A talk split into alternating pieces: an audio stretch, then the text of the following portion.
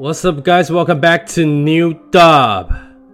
想了解更多在国外工作的秘辛吗？每周六晚上九点爱尔兰时间 UTC 加一会有定期更新。感谢大家支持，最近会开设网上及电子报，以及做未来的 Podcast 主轴发展，跟大家来讲一下。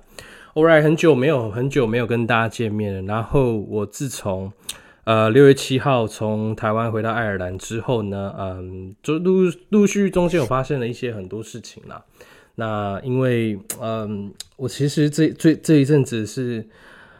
呃，整个人是蛮 down 的呃一个情况下哦，并不是说我的工作发生了什么事情，而是说在这呃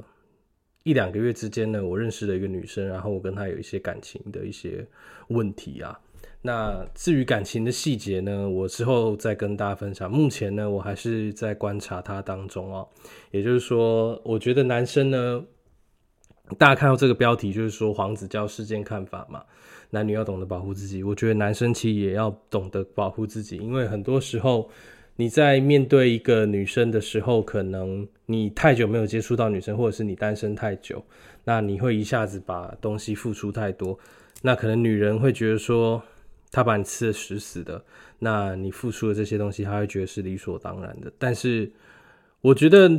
感情这种东西其实没有所谓的绝对，也没有所谓的谁比谁高等，谁比谁高尚，或者是谁比谁呃更上一等等等。我觉得大家都是平等的去付出。如果你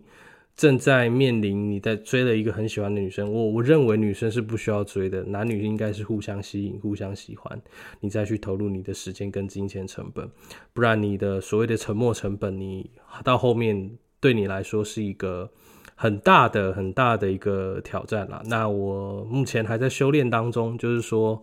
我其实是被伤的很深的那一方，那呃。我其实平常不太想要讲我感情的事情，因为可能大家觉得，大家对我的印象感觉就是很外向啊，哦，好像女人也很好，然后好像很乱，很很多亚洲人男生会觉得说你跟你女生女人缘很好就是很乱，其实不然哦。其实你仔细观察一下，就是说这些被爆出来的艺人啊，哪一个不是形象好到不行的，或者是说台面上营造的好到不行的？那像我们这种很敢讲的，或者是。就是很很风流这种，其实我们真的私底下不会做什么事情啦。老实讲，我们我们的生活就是工作，然后有时候跟朋友去聚聚，或者是去打打网球，然后偶尔有点钱去欧洲附近旅旅行，就这样。其实生活是很单纯的，并没有像大家说的这样，就是嗯呃，好像好像跟很多女生很好，那就是怎样之类的哦。那我对于这次事件的看法就是说，我觉得。第一点是说，我对黄子佼那个女生她提出的那个疑虑哦，就是说黄子佼对她有一些拍裸照啊的行为，这些我觉得事隔多年这么多年，她敢勇敢站出来去把这件事情描述出来，我对她的勇气是十分赞赏的。但是我觉得有一点是非常奇怪，是说他在文中提到说他在附近探班要买凤梨酥过去嘛，但是他不知道为什么就被带到饭店，然后还衣服脱掉。但呃，我自己是觉得说，你自己有十七岁、十八岁的一个判断能力，那应该不止，呃，应该不会就是说，人家叫你干嘛就干嘛，你不不可能男生说哦，你叫你帮他吹喇叭，他妈你就过去吹吧，干，我是觉得这也太瞎了，他妈的，反正我是觉得说，男女生真的要自己懂懂得保护自己。我觉得你对这个人没有兴趣，或者是说你对这个人没有想要让他进一步的做发展的话，我觉得你就不要丢球给他了。就不要让他继续下去，不然人家真的会误以为说，哎，你有机会。我知道现在很多，呃，可能时代在进步啦，改变，可能很多人对感情的看法是非常的复杂。就是说，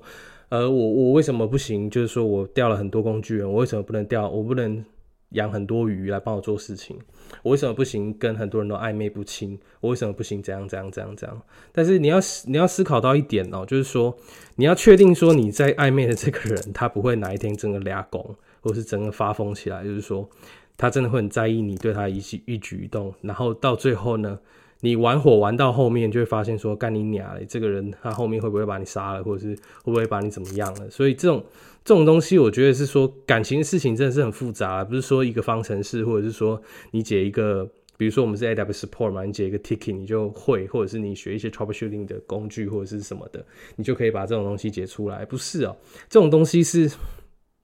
我到现在也在学习啦。我从以前到现在，我交过七个女朋友。那这七个女朋友每一个都给我带了不一样的体验，包括我最近的那一个。嗯，我自己是觉得，就是嗯，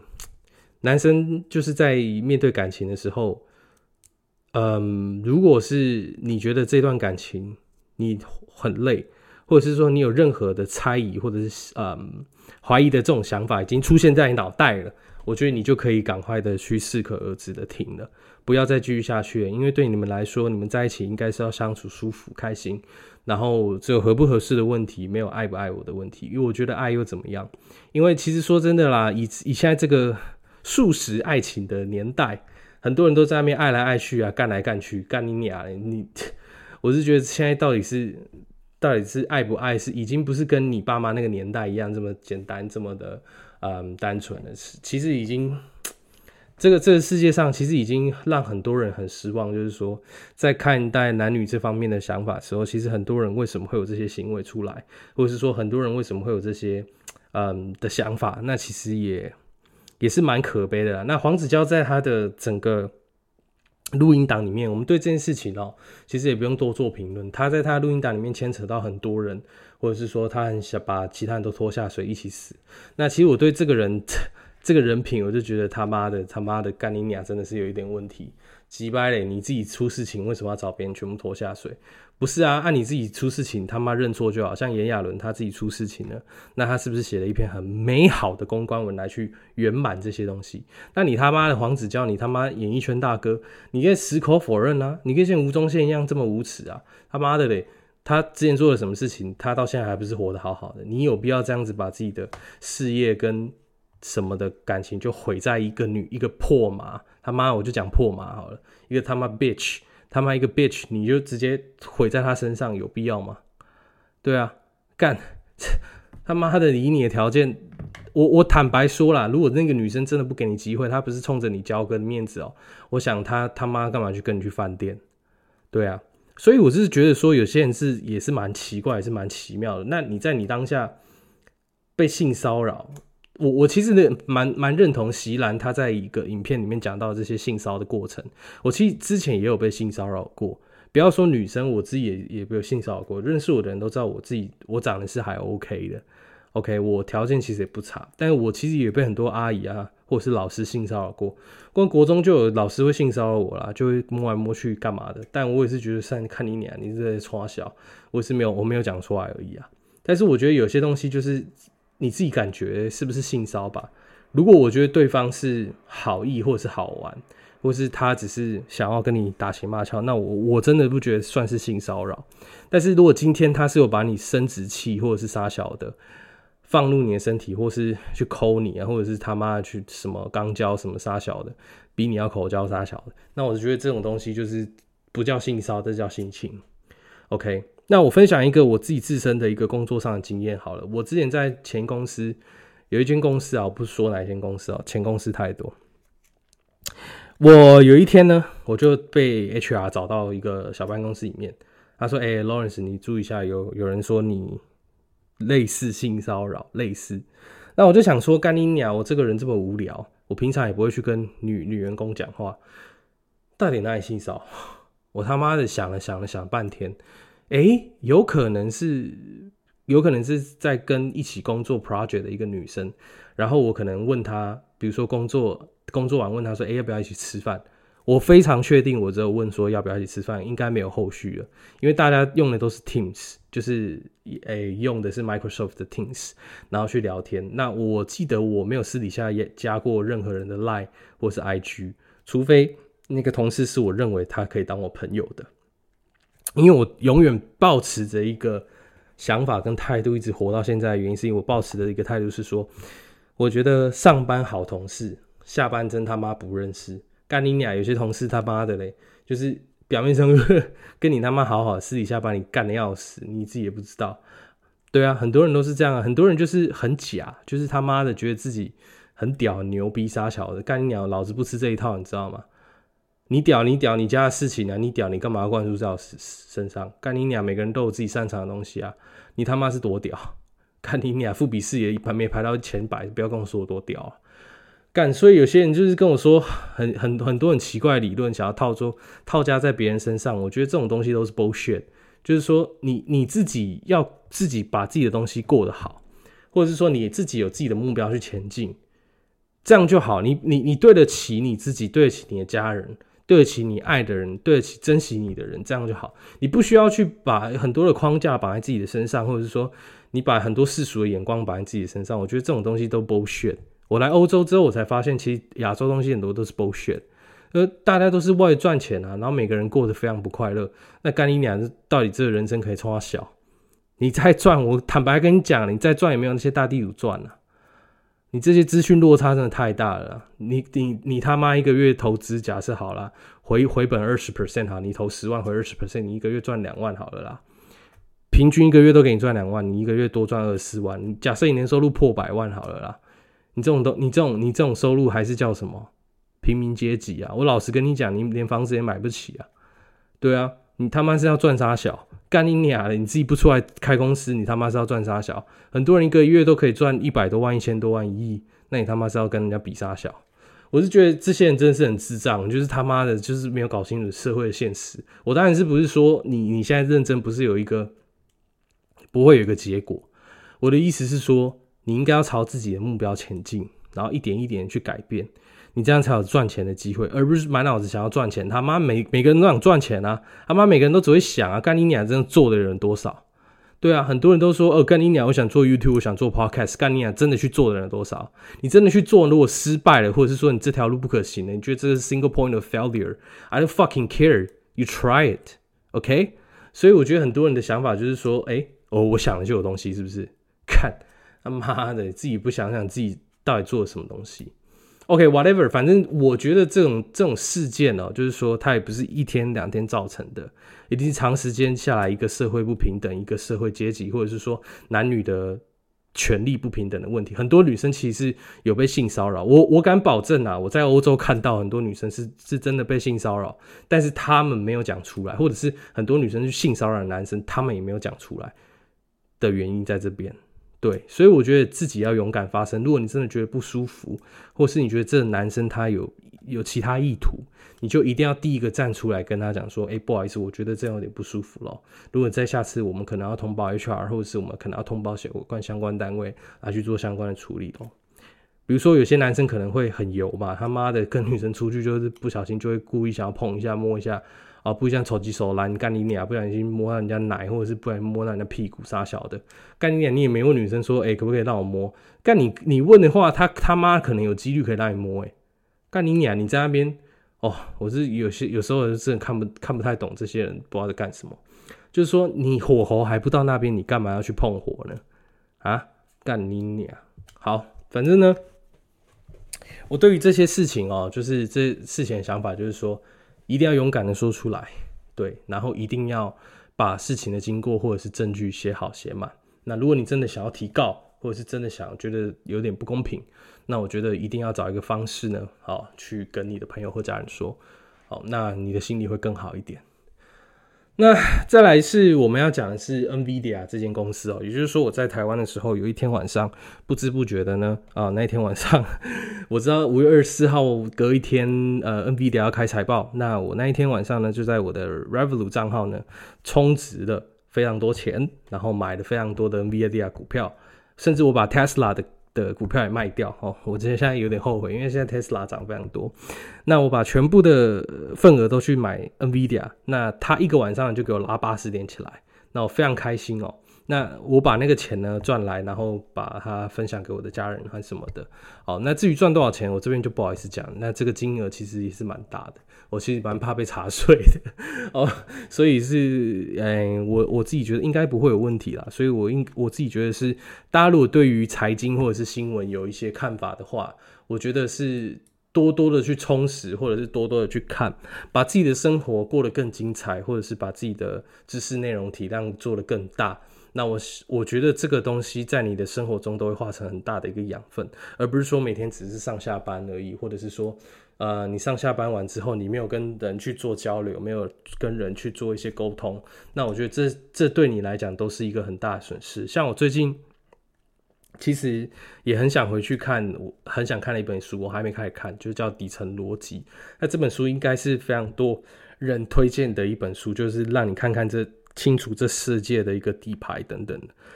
那我最近还有看到很多呃，有关于我可能最近会把我的心思放在做音乐的一个部分上，以及做 podcast 的部分上，因为我有一些。呃，音乐专案正在进行当中。那接下来呢，可能会我平常也会研究一些飞机的，或者是说研究一些话题，或者是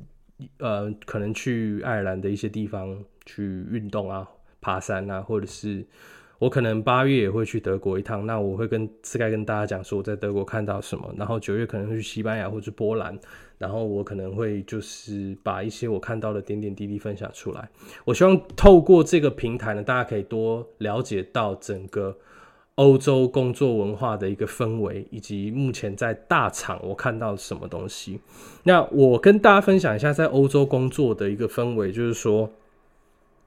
我们 AWS support，其实我们在做的事情就是，我可以很确定，我讲的东西应该没有违背整个公司体系的一些内容等等。AWS support 真正在做的事情就是说，帮顾客解决他们在用 AWS 案例时候遇到的一些问题。那他们在用 AWS 的整个场景跟架构都是非常不与众不同的，包括币圈哦，最近应该算是币圈比较火红的时候，因为币圈最近又拉回来了嘛。那也拉回来很多的一个涨幅，这样。那最多的币圈应该是他们喜欢去做，呃，很多他们很 care network latency 的一个 issue，但是 network latency 可能跟你的呃 propagation latency 啊，或者是说可能跟你的 Q latency 有关，或者是说跟你的整个封包或者是整个怎么流量去走。以及你整个硬体、软体上面的一个架构上面都有很大很大的一个关系哦。所以其实 latency 这个 issue 呢，它也有蛮多蛮多顾客会认为说 latency 就是说，哎，你们 AWS 网络不稳或什么的。可是其实你的，因为我们其实测 latency，如果你是专业的网络工程师，你都知道都是用 trace route 或 MTR。那你在用 trace route 或 MTR 的过程中，其实有很多跳，比如说经过哪个 router 或是经过哪一个。ISP，那其实用这个 AS number 去看的时候呢，其实你就会知道说我在哪一条掉了哪哪几包，我在哪一条开始出现了增长了性的 latency。那为什么会出现这种情况呢？那其实我们都要去 dive deep 底下的原因。那如果真的是 AWS 问题，我们可能就会问我们内部的团队为什么会这样子。那其实一般来讲，我们在处理很多客户的案例的情况下，不只有这么单纯的原因。我以我自己的 profile 来说，我是。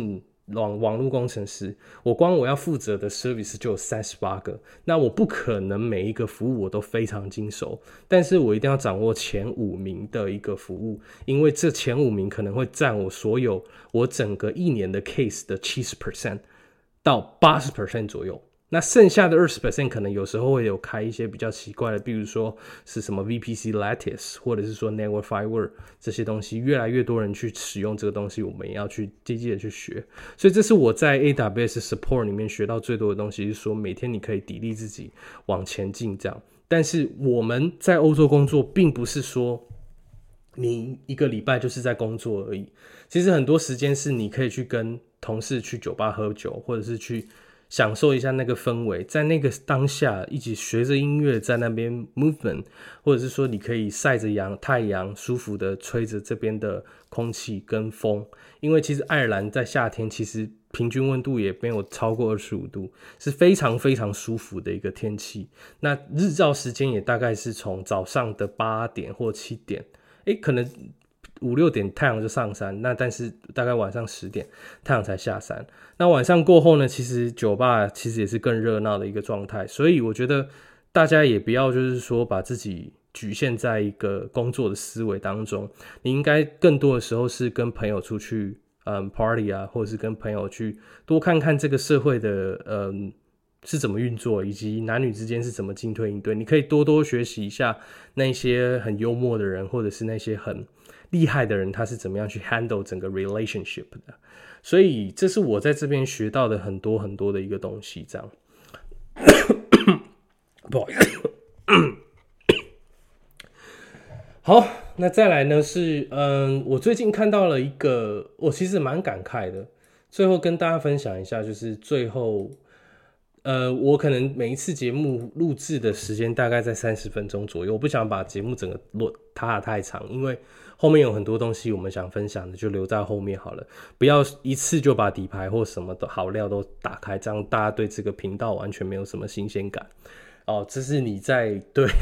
我是说，这个是你在对于男女之间关系也是要非常注意的一点，不要把底牌太快打完，因为你太快打完，人家就有办法掌握你的一举一动，或是人家就有操办法操弄你的情绪。我不鼓励大家当渣男渣女，但是我鼓我比较鼓励大家，就是在一个健康的关系状态下，应该是两个人互相尊重、互相付出，而不是一方付出的太多，但是后来另一方觉得理所当然。那你付出完那多，你付出的沉没成本，但是你想要回的时候，对方却不给予你，那时候你是最痛的。OK，那我们现在要讲的是说，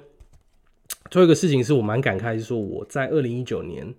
我们我跟我妈他们去做家族旅游，那那次呢，我们去美西，我们去 San Jose，去嗯 San Francisco，去 L A，去 Las Vegas。那我们总共玩了八天七夜。那那时候呢，我记得我们降落在 San Francisco 机场。那那时候是我记得是台湾很早，但是到美国的时候是早上六点。那我们到那边之后呢，因为我们要去 Apple Park。那那时候 Apple Park 呢，在 Cupertino 还在台湾这个信义还没有盖那种 Apple Park 的商店，所以我们那时候去 Apple Park 呢，整个一个很大的园区，然后去参观了 Apple Store 这样。那我我依稀记得去美国我很兴奋嘛，因为我那时候想要去看 Golden State Get 呃那个 Warriors 的 NBA 的啊那个比赛，在 O 那时候还在 Oracle，那时候还在 Oracle 的那个球场里面 Stadium。那我记得我去美国的时候呢，我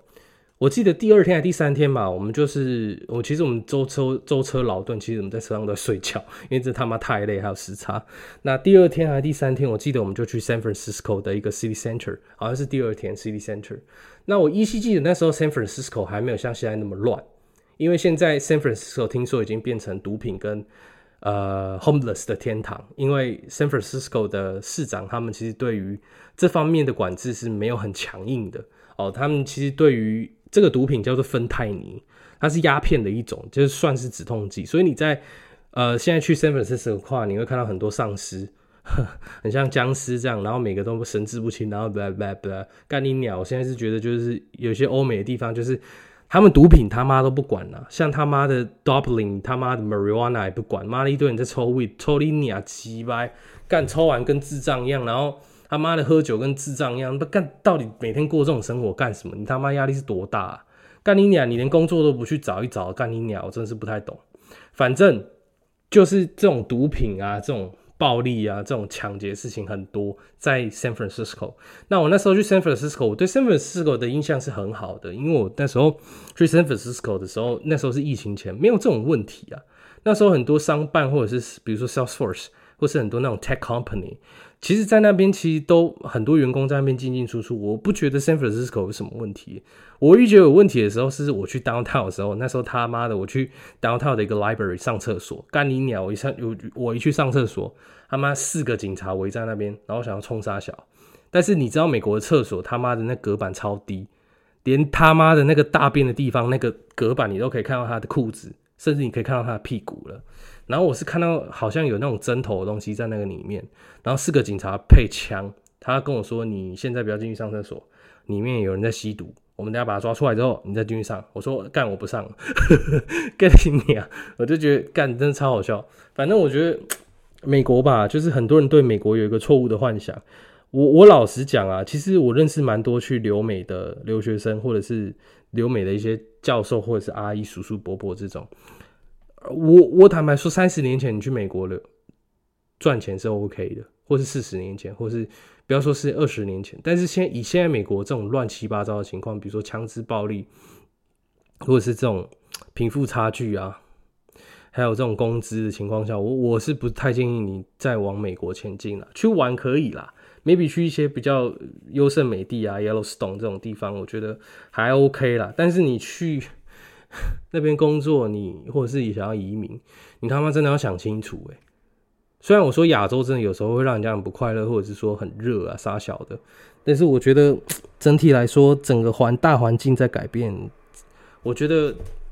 一个国家好不好，我现在只看一件事情，就是够 stable 不 stable，或是整个社会够够安不安定。其他的我其实没有很太 care，因为如果这些东西都没有办法做到的话，你要跟我说你去那边发展，我说不知道在在发展啥小孩，对啊，你每天都担心这些枪支暴力就好了，或是你担心你的钱被抢走或这些东西就好了，那完全没有意义啊，对啊，那这是我这一集想要跟大家分享的，那我之后再跟大家分享一下，就是嗯，在面对感情这些创伤的时候。呃，大家是要怎么自我去修复？当然，我现在在修复当中啊。当然，我希望大家都可以遇到你爱的人，然后，嗯，对方也是珍惜你的人。那我希望大家就是在感情的路上呢，也不要太曲折，希望也可以顺顺利利，然后把自己的事情都做好，然后对自己负责。然后未来呢，如果有大家想要来欧洲工作的话，你也可以 link in 我，或是 IG 私讯我，我也可以希望可以帮助到大家。那今天这集就先这样喽，Stay tuned，拜拜。